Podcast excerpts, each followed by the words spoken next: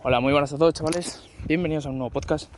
Hoy es lunes 25 de mayo y vamos a empezar a hablar acerca del front, o la front, o como lo quieras llamar. El caso es la plancha que parece que estás tumbado en el aire agarrado de la barra, ¿vale?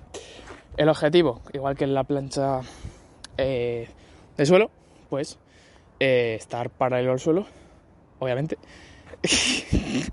y haciendo fuerza con un único punto de, de apoyo, que son las manos. Bueno, y antes de nada, pues voy a actualizaros de mi vida. Eh, como notaréis, no estoy en mi casa, porque cuando grabo por la calle eh, no tengo intro ni outro, y, supongo que cambiará la, la, la calidad del, del, micrófono, pero vamos, eh, es un móvil, o sea, los móviles graban bien la voz, si no, pues ya me dirás tú.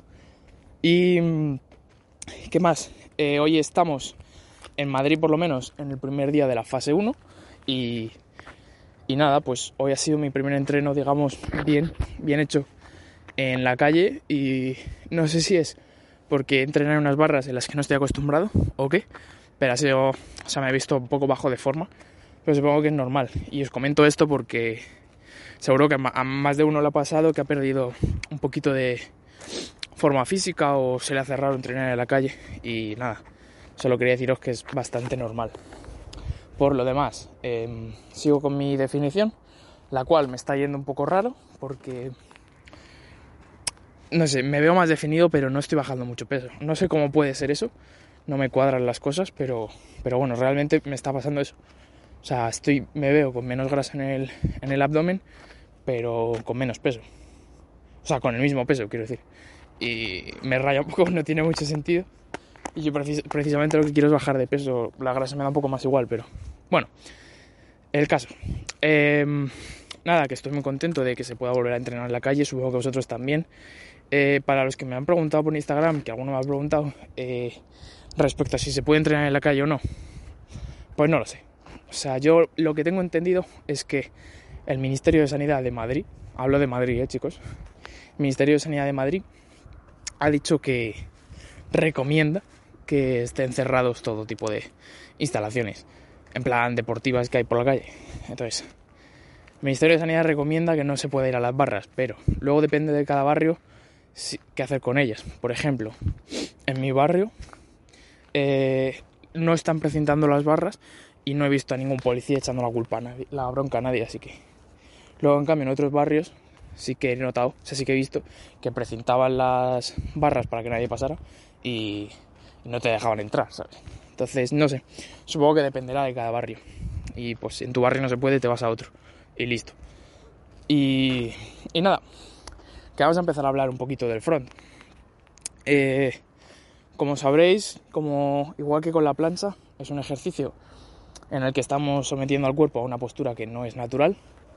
No es lo normal ver a gente haciendo fronts por la calle y si algún día pasa, pues seré feliz, supongo.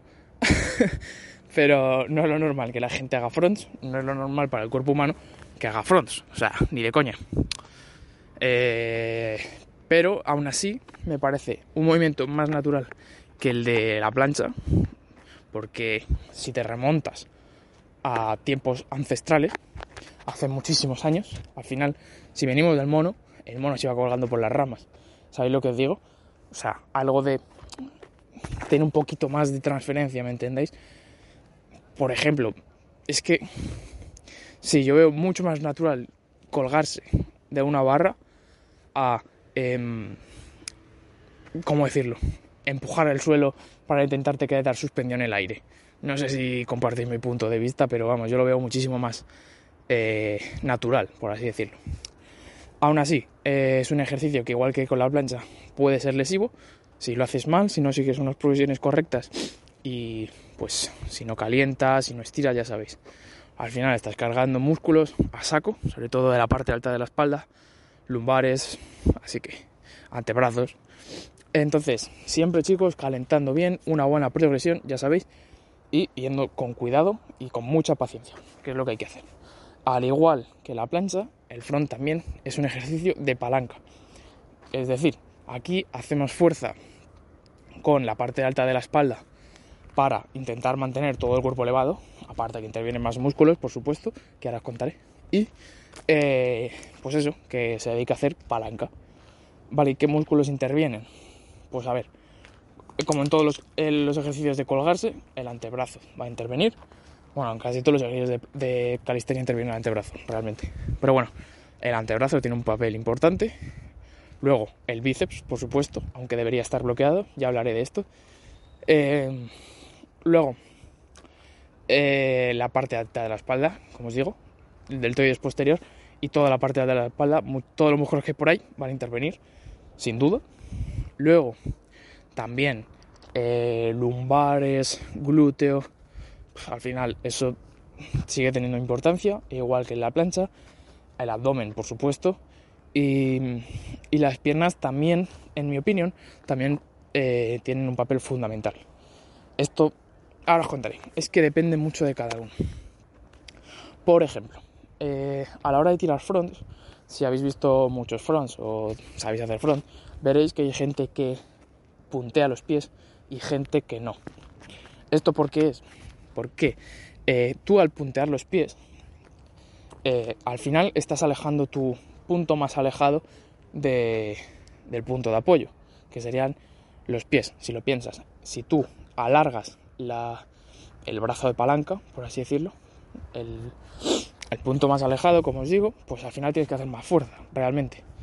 Pero, ¿qué pasa? Y que considero yo que, pues, aparte de que lo hace ser más estético, en mi opinión, hay gente que no le gusta, en mi opinión, eh, aparte, esto te obliga a contraer músculos de las piernas. Y al estar contraído, en mi opinión, eh, pues te ayuda un poquito más a aguantar la isometría. También es cierto, como os he dicho, que si no punteas puede resultarte más fácil porque no tienes el punto tan alejado, ¿entendéis? Así que probad las dos, eso es lo que os diría, probad las dos y ver en cuál os sentís más cómodo. Eh, ¿Qué más? Progresiones que podemos hacer para conseguir este ejercicio. Bueno, lo primero, lo primero, lo primero, igual que para hacer la plancha necesitamos tener una buena base de básicos de hombro, pectoral y todo esto, ahora es muy importante mantener una buena base de ejercicios de espalda, como pueden ser las dominadas o las Australian pull-ups. Puedes hacer más, pero esos dos deberías tenerlos súper, súper dominados. Incluso diría que más el ups antes de ponerte con eh, el front lever.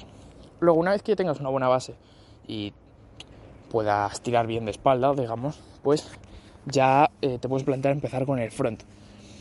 Eh, una de las cosas más básicas que recomiendo para empezar con el front es aguantar la postura de hollow body. Esa se hace sin barra, sin nada, la puedes practicar en el suelo, sin material. Es un ejercicio principiante, pero realmente no es tan fácil como parece y te va a ayudar mucho a mantener la postura en ejercicios como el front lever, el pino, muy muy importante. Y nada, buscarla en internet, Hollow Body, es muy, muy, muy importante, de verdad. Luego, una vez que, ya tengas estos, los, vas combinando, puedes empezar a hacer ejercicios como, como la TUC, la TUC, que es igual que la TUC de plancha, pero front, básicamente. Tienes que recoger las rodillas y aguantar ahí en isometría. Posteriormente, eh, tendríamos la TUC avanzada, que sería separando un poquito más las rodillas. Y luego hay un tema aquí un poco de controversia, que es hacer front lever a una pierna o no. En mi opinión, no. Yo no lo haría y yo no lo hago. ¿Por qué? Porque sí que es cierto que tú al hacer front a una pierna, en la pierna que tienes eh, estirada no estás trabajando pues partes importantes como puede ser el glúteo Además que puedes generar descompensaciones porque con una pierna tires más que con la otra. Así que en mi opinión no, te podría saltar, o sea, te podría saltar esta progresión y en vez de hacer eh, front a una pierna, hacer luego las piernas abiertas, por ejemplo. Y me parece más efectivo. O hacer tuk avanzado, en plan avanzando las rodillas y seguir avanzando hasta llegar al tuk con las piernas completas. O sea, sin pasar con la, con la front a una pierna. Y mm, ¿Qué más? Bueno, yo creo que... Eh, o sea, hoy no os voy a soltar más porque ya llevo bastante tiempo. Pero quería contaros también... Mañana haré. Eh, hablaros un poquito de ejercicios que me parecen más interesantes. Así que nada, espero que estéis todos genial. Como lo estoy yo. Estoy súper contento, la verdad, ahora de entrenar y, eso. Espero que vosotros estéis igual. Y nos vemos mañana con otro podcast más. Espero que os esté gustando muchísimo estos, estos episodios que estoy haciendo. Creo que pueden ayudar a gente. Así que, pero bueno, eh, ya sabéis lo que os digo, chicos. Siempre que podáis, siempre que penséis que podéis ayudar a alguien compartiendo, compartiendo uno de mis podcasts, que sepáis que a mí me ayudáis un montón. Y si ayudo además a uno de vuestros amigos o a quien sea, pues mejor. Así que nada, chavales, muchísimas gracias por todo, muchas gracias por escucharme y nos vemos mañana con otro podcast. Adiós.